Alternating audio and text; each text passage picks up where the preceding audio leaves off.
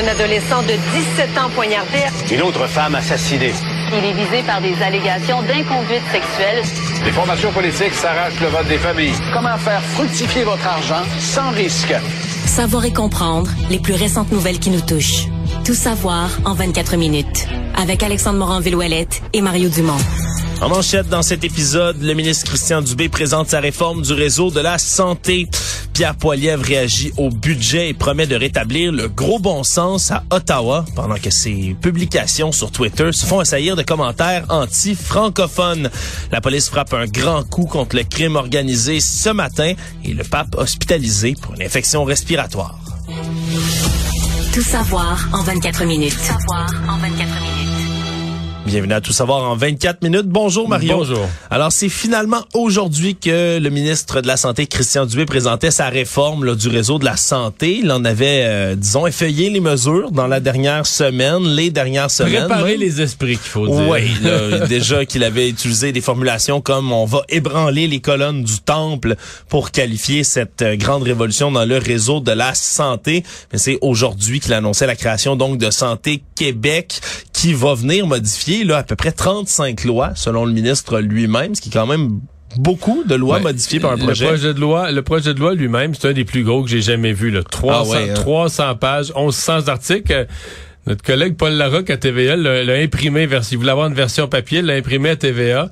C'était C'est un bon cartable. Ben, hein? c'est quasiment un paquet, un paquet de papier d'imprimante. C'est quasiment un paquet de papier. Là. Oui, donc c'est énorme et ça, ça va devenir là euh, Santé Québec, l'organisme central pour gérer le réseau de la santé, l'employeur unique de tout le réseau également. On rappelle que les directeurs des 34 centres régionaux maintenant vont se rapporter directement à Santé Québec au lieu des conseils d'administration qui sont dans ces endroits-là. On va avoir le propre conseil d'administration au sein de Santé Québec également. Et donc, si on adoptait le projet de loi, on reconnaîtrait l'ancienneté syndicale des employés sur le territoire. Donc, on pourrait euh, pratiquer quelque part depuis 10 ans et en changeant de juridiction, d'endroit au Québec, mais on serait encore capable d'avoir ces mêmes vacances, ces ouais. mêmes euh, ces mêmes privilèges d'ancienneté qui viendraient avec. Et donc ça a été euh, ça a été longuement expliqué. La conférence de presse de, de M. Dubé était extrêmement longue aujourd'hui d'ailleurs pour tenter d'expliquer tout ça. Et les syndicats, euh, pour certains, sont encore sceptiques. Mario, comment t'anticipes tout ça à part, à Ben, tout le papier qu'il y a? Les deux réactions les plus négatives, tu vas me dire, c'est peut-être deux des syndicats les plus importants, euh, la FIC et les médecins spécialistes. Donc Pour les infirmières et les médecins. Ouais, ben ouais, une partie des infirmières, mais la FIC, les, euh, les médecins spécialistes. On semble être plus euh, discret, plus peut-être prêt même à collaborer du côté des médecins de famille. Ça sera à voir, peut-être pas Ouais. non plus, mais ça sera à voir. Faut dire que le Parce que, projet parce que dans le cas des médecins ouais. spécialistes, pour être précis, la conférence de presse était à 13 heures. Donc, le ministre a commencé à parler à 13h01, mettons. Puis à 13h23, le- on avait le communiqué de presse. Moi, je l'avais dans mon ordinateur, là. Le Ouais. communiqué de presse des médecins spécialistes outrés. Il était prêt, disons-le, Mario. Il Ouais, était ouais, prêt à réagir.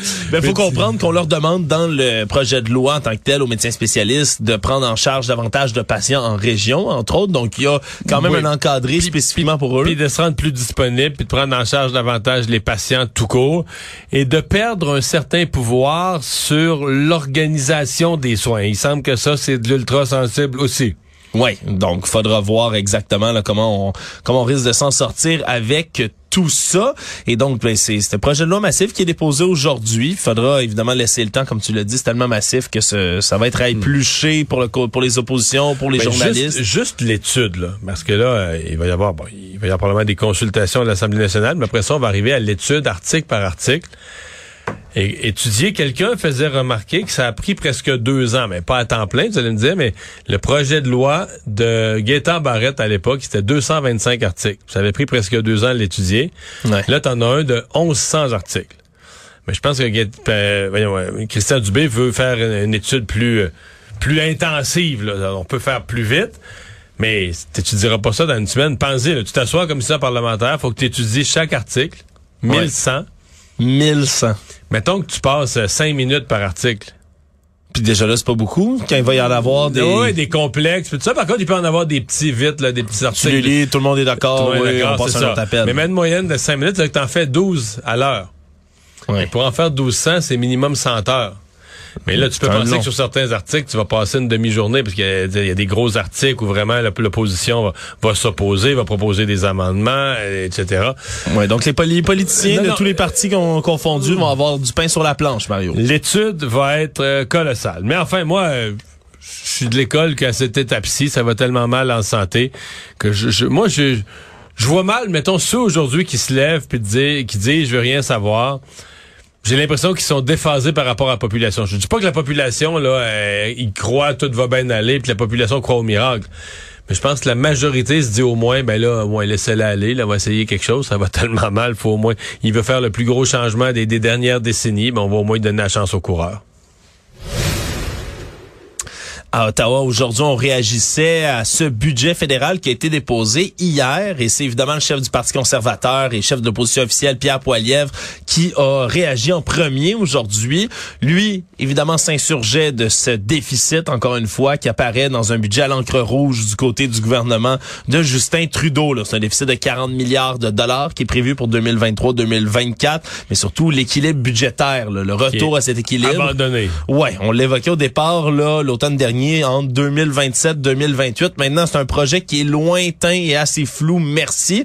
Et donc on a promis du côté de monsieur Poiliev de rétablir le gros bon sens. À Ottawa, c'est vraiment les mots qu'il a utilisés. Il voudrait imploser une discipline là en matière de gestion des finances publiques qui serait beaucoup plus rigoureuse. Il parle même de mettre en place un projet de loi, là, une loi que chaque fois que le gouvernement augmente les dépenses d'un dollar, qu'il doit trouver un dollar d'économie quelque part, une espèce de, de moyen extrême si on veut de ramener là, les dépenses dans un équilibre beaucoup plus clair. Est-ce que ça, Mario, là, c'était le message qui devait passer, M. Poiliev? Si Ben, on veut, sa, sa base, c'est ça qui ouais, c'est ça à quoi ils s'attendent. Oui, puis il y a une partie de la population, incluant euh, peut-être euh, du monde qui vote libéral. Tu sais, souvenons-nous quand même que le Parti libéral, il y a du monde qui votait libéral pour Jean Chrétien puis pour Paul Martin qui ont fait un travail remarquable pour éliminer le déficit euh, à l'époque, à- dans les années euh, 90, début 2000. Donc, c'est pas... euh, je pense qu'il y a des libéraux qui sont pas nécessairement qui sont libéraux quand même peut-être, mais hésitants parce qu'ils sont pas de l'école de finances publiques de Justin Trudeau. Euh, donc non, là-dessus, j'ai trouvé que son, son message était le bon, euh, toujours le ton. Aujourd'hui, son ton était quand même pas si mal. Des fois, il devient très agressif. Mais est-ce que son ton agressif lui a attiré une clientèle? Euh, tu sais, puis son ton euh, très, euh, tu sais, aller chercher là, les gens, les, les éléments les plus revendicateurs et les plus en colère de la société, est-ce que ça se retourne contre lui? Ben ça, Mario, c'est pas certain parce que sur une de ses publications sur Twitter là, et sur Facebook, entre autres, euh, il a publié il y a quelques jours un message en français. Là, il y a quatre jours, un, un mime. On va le qualifier comme ça, là, un mème, un mime, vraiment une image. C'est assez bon, à mon avis, politiquement. Ouais, c'était quelque chose. On voit un petit garçon qui demande à son père. là, C'est un format que vous avez peut-être déjà vu dans d'autres blagues. Il pleure, il dit Papa, qu'est-ce que c'est une déclaration d'impôt? Puis il dit Fiston, c'est l'inverse de ton bulletin scolaire. Quand t'as bien travaillé, tu reçois une punition. Donc c'était un peu la, la, morale qui, qui était transmise par ce même-là. Le problème, c'est qu'habituellement, M. Poilier fait des publications en français et en anglais ou vice-versa, l'une à la suite de l'autre. Mais que là, en faisant ce- cette blague-là, il l'a pas traduite en anglais Juste en français. juste en français. Et là, sous les- la publication en question sur Facebook, il y a beaucoup, beaucoup de gens qui réagissent en anglais avec vraiment là presque virulence, violence face au fait que ce soit simplement en français, en parlant du Québec qui discrimine les citoyens anglais, qui a son propre charabia puis qui serait incompris ailleurs, même en France où ça parle français. Euh, parle, il y avait au-dessus d'un millier là, de, pub- de publications sous, de commentaires sur la publication et la, la presque la majorité était là Du Québec, haineux. du Québec bashing. Ah, Québec, bashing, Fran- français bashing, on va, l- on va l'appeler comme on veut. Vraiment, là, des gens outrés qu'il y a une publication seulement en français. Puis c'est pas rare de voir là, sur certaines publications dans le Canada anglophone, là, certains commentaires sardoniques, sarcastiques, voire un peu hostiles aux Français. Mais là, c'était incapable, on était incapable de même les comptabiliser sur la publication de Monsieur Poilievre. Alors, chose certaine, il est allé chercher, peut-être involontairement dans ce cas-ci, mais une fibre de gens qui sont qui sont pas très contents. Ça n'a pas rapport avec le message du tout, là, au final. Là. Mais euh, c'est quand même un problème. C'est un peu gênant pour lui, là. Oui. Moi, euh, je trouve ça un peu gênant pour lui. J'ai hâte de voir que les gens qui le suivent sont, ont des réactions comme celle-là. Est-ce qu'il a réagi? Je comprends qu'il n'a pas encore réagi à ça. Là. hein? Et il y a des non, pas du tout. Il y a des gens qui ont même là, écrit dans les commentaires en tant que tel, en disant j'aimerais bien entendre la réponse de Pierre Poilievre à ces commentaires. Et Pierre Poilievre ne s'est pas manifesté, n'a pas réagi à tout ça. Je pense pas euh, quand même qu'il comptait déclencher tout ça en parlant de budget pour finalement se retrouver avec du, du bashing du Mais Québec. là, probablement que ça veut dire que c'est la dernière fois qu'il fait un message uniquement en français. là. Ouais, peut-être qu'il va avoir appris sa leçon. Parce qu'il me semble qu'il en faisait. Certaines de ses vidéos étaient uniquement en anglais. On a fait quelques-unes, puis Ouais. ça n'a pas déclenché rien de Mais semblant. il n'y a pas eu de levée du, de bouclier de, de, de Québécois qui disaient que c'était ou- odieux que ce soit pas transmis. Ben, mais là, dans l'Ouest en canadien, ils se disent c'est notre chef, puis là, il est rendu qu'il écrit en français. Voilà. On leur a volé leur chef, Mario. Actualité. Tout savoir en 24 minutes. Ce matin, les policiers de l'escouade nationale de répression contre le crime organisé se sont livrés à tout un exercice en frappant chez quatre membres influents du crime organisé, un ex-dirigeant du clan Risuto et trois influents Hells Angels dans deux affaires complètement séparées. La première qui vise la tentative de meurtre récente contre Leonardo Risuto, un mafieux co-chef de la mafia très très important et trois autres motards dans les motards les plus influents des Hells Angels au Québec qui sont visés cette fois-ci pour une opération de drogue. Si on y va du côté des motards, il s'agit de Martin Robert qui est un peu là officieusement le numéro un de la bande de motards. Stéphane Plouffe et Michel Lamontagne sont des membres en règle du chapitre de Montréal des Hells Angels qui ont été euh, arrêtés, Ils sont perçus un perquisitionnés. peu comme des bras droits là, du, du premier de M. Robert. Ouais, bras droit, membre très influent, là, vraiment un trio de, si on veut, dans, dans la haute direction là, des Hells Angels qui ont été arrêtés aujourd'hui. Ça cognait à leur porte ou à leur portière, Mario, dépendamment pour certains, parce que dans le cas de Martin Robert, on l'a arrêté sur l'autoroute 50 dans les Laurentides, en pleine heure de pointe, dans dans la circulation automobile. On a arrêté les gens sur l'autoroute alors qu'une dizaine de véhicules de cette escouade policière sont intervenus en véhicules banalisés, ont entouré son, sa voiture, ont même fait éclater les, les vitrines, les vitres des fenêtres pour ensuite l'arrêter. C'était quelque Ils chose. ont fait éclater euh, avec, bon, évidemment, pas avec des, des vraies balles de fusil, ils voulaient pas l'abattre, mais avec Bon. des balles en caoutchouc, quelque chose du genre, une technique pour faire péter les vitres. C'est ce qu'on comprend. là. C'est un jeune automobiliste qui a filmé en partie cette arrestation-là, qui a permis au public et aux médias d'assister un peu à cette scène qui semble complètement sortie d'un film, Mario, ni plus ni moins, avec les vitres qui éclatent. Donc ça, c'est une des premières euh, perquisitions en lien avec cette enquête-là. Et l'autre, le mafioso, lui, qui a été arrêté, c'est Francesco Del Balzo, qui habite à Laval, mais qui n'était pas là lorsqu'on l'a perquisitionné plutôt aujourd'hui. Et lui, on le soupçonne d'avoir commandé la tentative de meurtre contre Leonardo Risuto le 15 mars dernier à Laval. Ce qui est, Semble-t-il. ce qui est ouais. peut-être le déclencheur de tout ça. Là. Ouais, c'est semble-t-il que c'est ça aurait été une représaille pour une tentative de meurtre que Del Balzo lui-même a été victime le 7 novembre dernier à Laval, six coups de feu qui avaient été tirés sur son véhicule, mais s'en était sorti complètement indemne. Donc, on comprend qu'il y a une espèce d'escalade de violence dans ce dossier-là, et donc on a procédé à des arrestations aujourd'hui. Surtout ces grands coups comme ça, publics, qui vient redorer le blason un peu des forces policières, Mario, dans ces dossiers-là. là. Oui, oui, ben les policiers ont besoin de ces frappes, mais là, dans ce cas-ci, on dirait que c'est. On dirait que c'est plus gros, on dirait que c'est plus que ça, parce que c'est pas une frappe. Qu'ils disent avoir fait des perquisitions en matière de stupéfiants, mais les collègues qui sont qui connaissent bien du bureau d'enquête, connaissent bien le crime organisé, nous parlent plus d'une intervention qui serait liée avec la tentative de meurtre contre Risuto. Euh, on n'est pas certain est-ce que c'est vraiment est-ce que ce sont vraiment des perquisitions en matière purement de stupéfiants? Parce que ça en matière de stupéfiants, on aurait probablement arrêté des réseaux, là, plus de petits joueurs là, qui sont qui Ouais, vont des gens qui sont dans la rue. qui vont vers ou qui vont vers la rue, qui gèrent des secteurs. Là, on a vraiment, on a arrêté peu. En fait, on n'a pas arrêté personne. On a fait des perquisitions chez peu de gens. Mais selon Mais certaines... juste ouais. des gros gros noms là. selon certaines informations de nos collègues, entre autres, ben, c'est que Del Balzo, lui, aurait des liens beaucoup plus étroits maintenant que les motards, que même la mafia tremperait un peu dans ces deux affaires-là. Donc, est-ce que ce serait relié? Est-ce qu'il pourrait avoir Ou trouvé des changements de complices? clan, exactement, des changements de clan, des trahisons. Et, et dans le cas de Del Balso, quand il est, quand le Leonardo Risuto a été euh, visé par, euh, été visé, une tentative d'assassinat, il était à l'extérieur du pays, il était dans le sud. Et on raconte, euh, Félix Séguin racontait que les sources policières là, disent qu'à son retour, on l'a euh, immédiatement averti. En fait, on l'a. Ses collègues du crime organisé, là, de, son, de, de son clan, l'ont immédiatement avisé. Tu peux pas rester ici. Là. Il y a un contrat énorme qui a été mis sur ta tête. Ta tête est mise à prix. Euh, il faut que tu t'en ailles. Et donc, euh, il a cru ça. Il a pris ça assez au sérieux qu'il s'est acheté. C'est genre, c'est genre il pris un, billet dans, tout de suite. Dans les cinq minutes suivantes, il était, il était en train de se prendre un billet d'avion sur son sel, puis il était en route vers l'aéroport, pas de bagages. Oui, partir comme ça, sans Partir préparation. Pour, il s'en allait en Europe, pas de bagages. Et c'est la police qui l'aurait intercepté à l'aéroport, l'aurait empêché de partir, saisi son passeport. Et que depuis ce temps, la seule solution pour lui, c'était de se cacher au Québec. Ouais. Donc, quand, la, quand sa maison était perquisitionnée ce matin, soit disant qu'il était pas là, là que c'était trop risqué, il ne pouvait plus vivre là, simplement dans sa maison. Ouais, donc il serait terré quelque part d'autre. Donc il y aura sûrement des suites aussi à ces grands coups de la police, parce qu'après toute arrestation vient souvent ben, le, le reste de l'inculpation et un procès.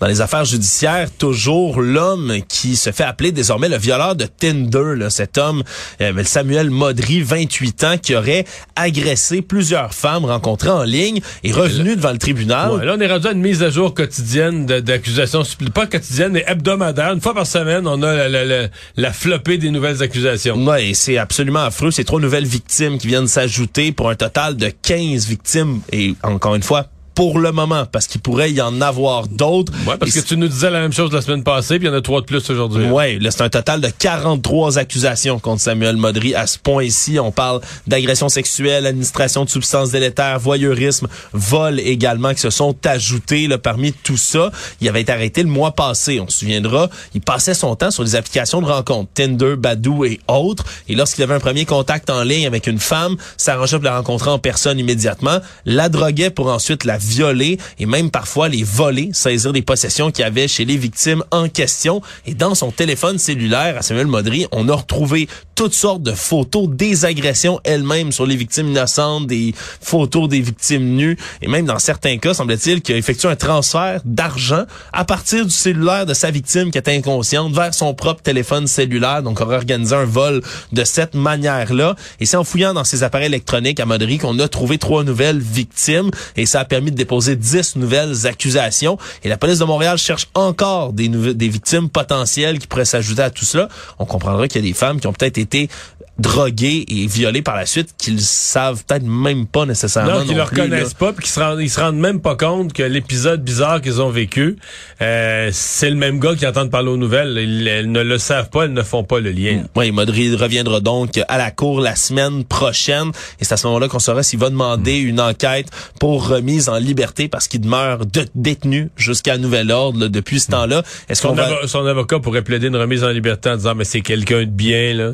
pour la société C'est pas quelqu'un qui risque de récidiver.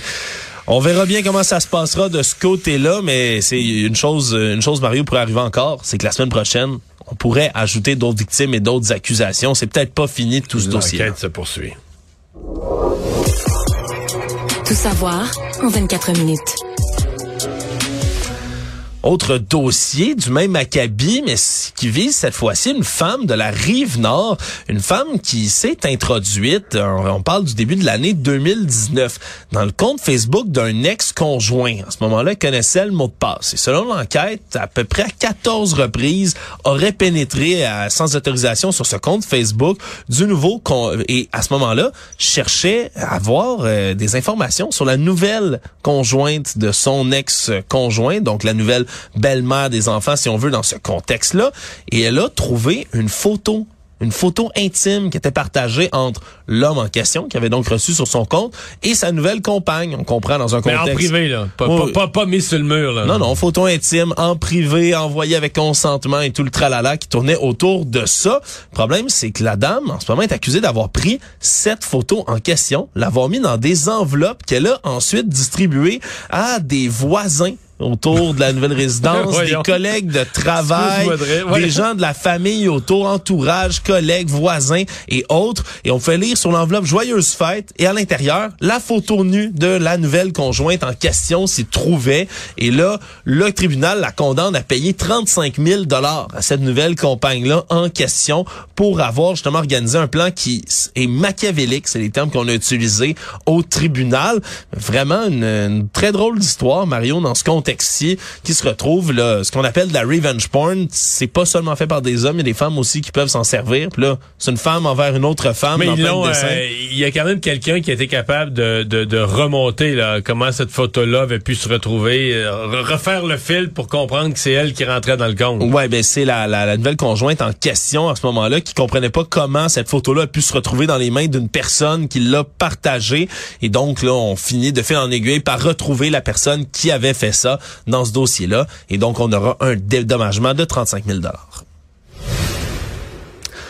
il y a une dame en ce moment sur les réseaux sociaux qui cherche un héros sans nom, Mario, peut-être. Euh, ce matin, très tôt, à la station Berry-UQAM, sur les rails, il y a un homme d'un certain âge, un homme âgé qui serait tombé sur les rails électrifiés et qui a été sauvé in extremis par un homme qui, semble-t-il, est descendu, le passé sur ses épaules, le monté et est ressorti de là. Tout Avant ça, l'arrivée du métro. tout ça avant l'arrivée du métro. Et là, il y a une dame, Élise Boutin-Michaud, qui se trouvait à l'autre côté, qui a vu toute la scène et qui, elle, est- cherche cet homme-là, lancé comme un appel sur les réseaux J'ai j'ai sociaux. une question. Est-ce qu'il y avait une cape?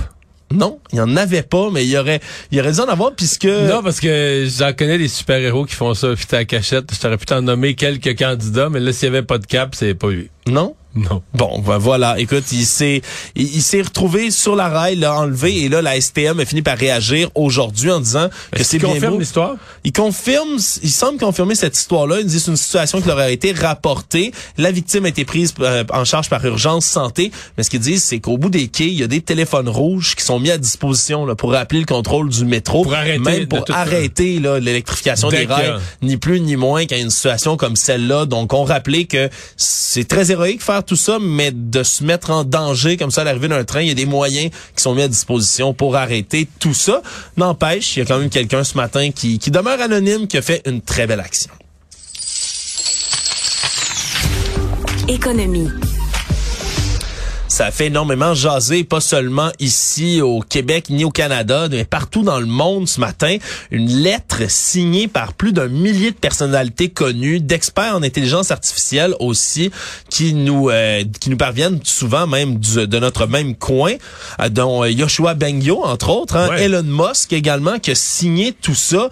Et cette lettre demande une pause de six mois dans la recherche sur l'intelligence artificielle. Ça a été publié par le Future of Life Institute et 1123 signatures s'y retrouvent. On dit entre autres que pour l'instant, il y a une espèce de course complètement folle pour le développement de l'intelligence artificielle comme ChatGPT, les robots conversationnels, qui se fait. Et c'est entre autres ben, les, compagnies mères de Google et de euh, Mi- Microsoft, entre autres, qui, se, qui sont en train de se livrer, là, Alphabet et Microsoft, qui se livrent une guerre sans merci là, dans le côté de l'IA. Mais on a peur des dérives qui peuvent en ressortir. Moi, j'ai, je partage leurs craintes sur les dérives et tout ça. J'essaie juste de comprendre, puis on avait la discussion plus tôt dans l'émission avec notre chroniqueur économique Francis Gosselin, c'est-à-dire euh, arrêter qui qui arrête quoi, comment? Tu sais, c'est une course, présentement, c'est une course contre la montre des plus gros géants technologiques de la planète, Google, Microsoft. On veut être le premier, on veut être le plus fort dans ce domaine-là. Tu penses-tu qu'ils ils ont probablement des équipes de centaines, de milliers de chercheurs qui travaillent là-dessus? Ah, mais ça, on se comprend. Mais le, le problème, c'est quelle course contre la montre nécessairement? Quand on comprend mal, qu'est-ce que ça peut... tous les impacts. Mais c'est- comment mal les ma- Ma impacts question, c'est comment t'arrêtes ça? Qui arrête ça? C'est comment tu fais pour que les autres arrêtent leur course dans la mesure où ils, ils veulent battre l'autre, il faudrait que les deux s'entendent, là, on touche plus à ça. Mais toutes nos équipes qui travaillent sur l'intelligence artificielle, là, on les envoie toutes dans le sud se faire bronzer. Ouais, Il n'y en a plus un qui travaille. C'est certain que c'est plus facile à dire qu'à faire, mais ils ont quand même d'excellents points parce qu'on n'a aucune idée de quels seront les impacts à long terme de ces intelligences artificielles dans nos sociétés. Déjà qu'en quelques mois à peine, le chat GPT, sa nouvelle version, c'est le jour et la nuit complètement. Au rythme où ça évolue, ça pourrait rapidement devenir beaucoup plus impressionnant. Le monde. En terminant, Mario, le pape François, à 86 ans, a été hospitalisé aujourd'hui pour quelques jours à Rome. Il souffrirait cette fois-ci d'une infection respiratoire qui a été détectée dans des tests, euh, des contrôles de santé de routine. Ça fait pas longtemps qu'il a dépassé le cap de ses 10 ans là, de pontificat en ce moment. Mais il est quand même, euh, je vais utiliser des termes bien québécois, il est magané, le pape François. Là, il se déplace en Ouais, chaise on- roulante. On sent quand même depuis- une santé euh, fragilisée. Ouais, Mais est-ce qu'on est-ce qu'on sait si ça pourrait être la COVID? Est-ce qu'on exclut la COVID? Ou on n'exclut rien? Pour l'instant, rien n'a été précisé. Mais la prochaine question va être de savoir s'il va être capable de présider la messe des rameaux au Vatican dimanche. Ça, ça reste en suspens. Ouais, puis le dimanche d'après. Puis dimanche après, c'est Pâques. La messe de Pâques. Résumer l'actualité en 24 minutes, c'est mission accomplie.